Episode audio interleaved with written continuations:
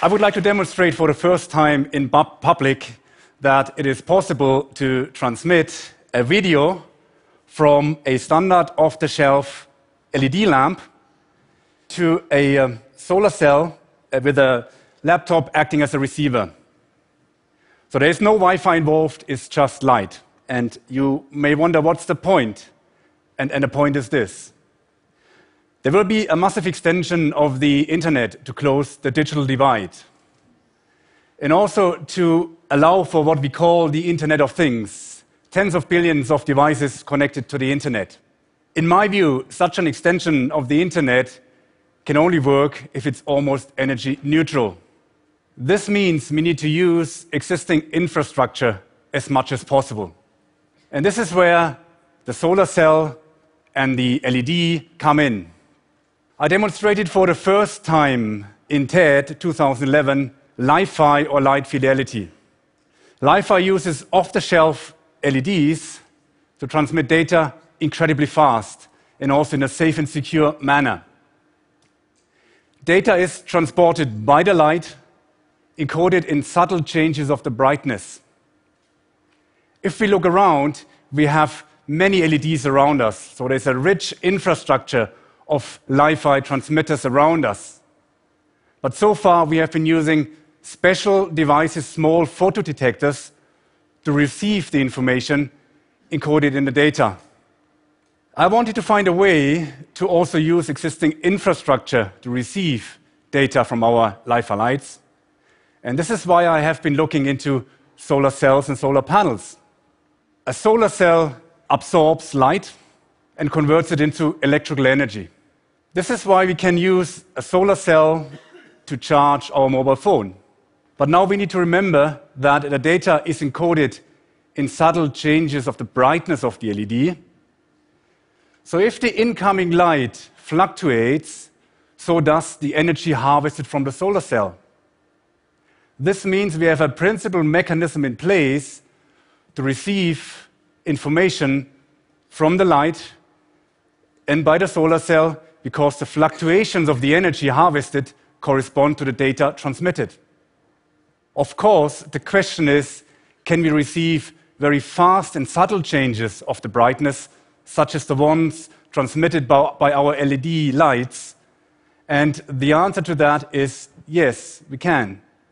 We have shown uh, in the lab that we can receive up to 50 megabit per second from a standard off the shelf solar cell. And this is faster than most broadband connections these days. Now, let me show you in practice. In this box is a standard off the shelf LED lamp. This is a standard off the shelf solar cell. It is connected to the laptop. And also, we have an instrument here to visualize the energy we harvest from the solar cell. And this instrument shows something at the moment. This is because the solar cell already harvests light from the ambient light. Now, what I would like to do first is switch on the light, and I simply only switch on the light at the moment. And what you notice is that the instrument jumps to the right. So the solar cell at the moment is harvesting energy from this artificial light source. If I turn it on, off, we see that it drops and turn it on, so we harvest energy with the solar cell. But next, I would like to activate the streaming of the video. And I've done this by pressing this button. So now, this LED lamp here is streaming a video by changing the brightness of the LED in a very subtle way, and in a way that you can't recognize with your eye because the changes are too fast to recognize. But in order to prove the point, I can block the light of the solar cell. So first you notice the energy harvesting drops and the video stops as well. If I remove the blockage, the video will restart. And I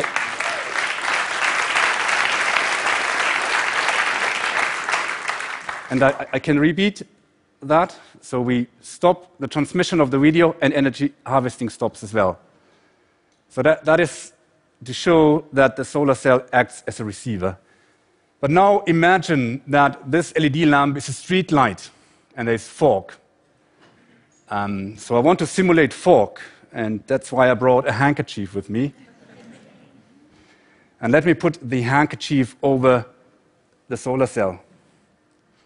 First, you notice it, the energy harvested drops as expected, but now the video still continues.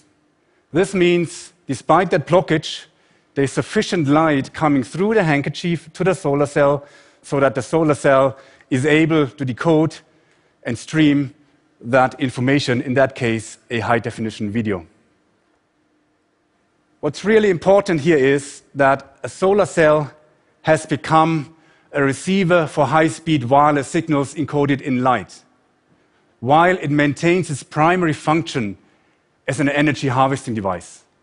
That's why it is possible to use existing so solar cells on the roof of a hut to act as a broadband receiver from a laser station on a close by hill or indeed lamppost. And it really doesn't matter where the beam hits the solar cell. And the same is true for translucent solar cells integrated into windows, solar cells integrated into street furniture, or indeed solar cells integrated into these billions of devices that will form the Internet of Things, because simply we don't want to charge these devices regularly, or worse, replace the batteries every few months. As I said to you, this is the first time I've shown this in public.